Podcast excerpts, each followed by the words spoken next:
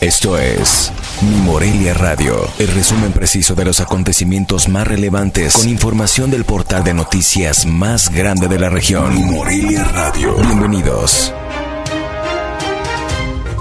Bienvenidos al resumen informativo de este miércoles 6 de octubre de 2021. Sujetos armados atacaron la base de la Policía de Tránsito de Tlalpujagua, esto en el referido municipio a consecuencia de lo anterior, tres oficiales fallecieron y dos de sus compañeros resultaron heridos. Además, murió un taxista, indicaron fuentes allegadas al tema.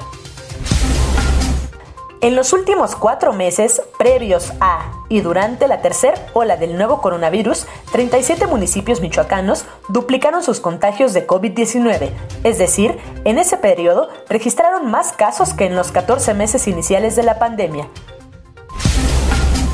Este miércoles, la sección 18 de la Coordinadora Nacional de Trabajadores de la Educación retomó las movilizaciones en Morelia con una concentración masiva frente a Palacio de Justicia en Calzada La Huerta.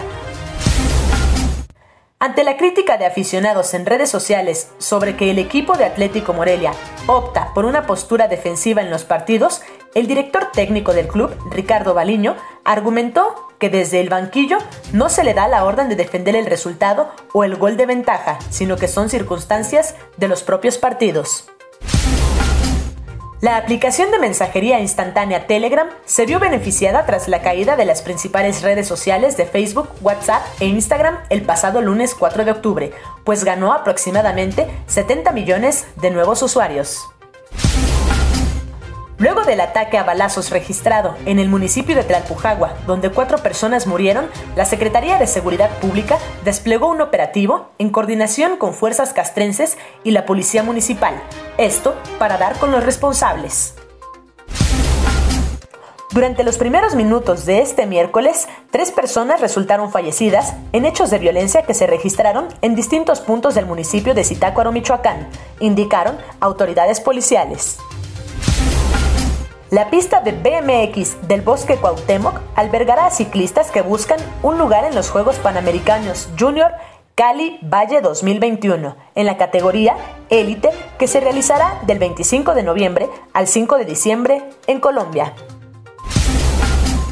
Este miércoles por la tarde se dio a conocer un video en el que militares pusieron freno a las acciones de los normalistas en Morelia y evitaron que secuestraran un autobús de pasajeros. Miembros del Consejo Supremo Indígena de Michoacán tomaron las oficinas de bienestar en Morelia para exigir la vacunación contra COVID-19 a los pobladores. La Universidad Michoacana de San Nicolás de Hidalgo dio a conocer que ya trabaja en acciones para el regreso a clases presenciales, por medio de un comunicado, la Casa de Hidalgo adelantó que la universidad llevará a cabo acciones inmediatas necesarias para consolidar las actividades administrativas, académicas y de extensión universitaria de manera presencial.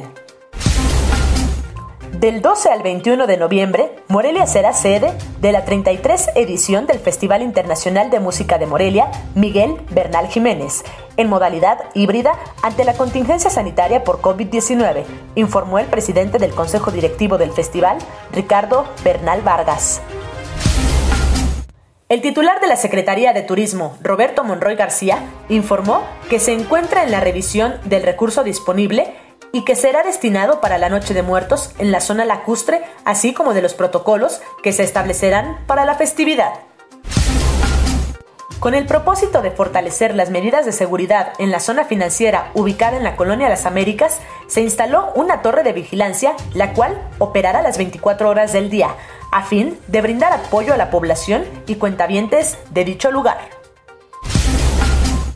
El exgobernador Silvano Aureles Conejo le legó a su sucesor Alfredo Ramírez Bedoya una deuda de 16 millones 500 mil pesos correspondientes a prerrogativas que no le fueron depositadas a los partidos políticos con presencia en Michoacán. El presidente de México, Andrés Manuel López Obrador, sí visitará Morelia en la gira que realizará este fin de semana, así lo confirmó el delegado de Bienestar, Roberto Pantoja Arzola. Informó desde Morelia, Michoacán, Cintia Arroyo. Esto fue Mi Morelia Radio. Te invitamos a que estés siempre bien informado. www.mimorelia.com Mi Morelia Radio. Hasta la próxima.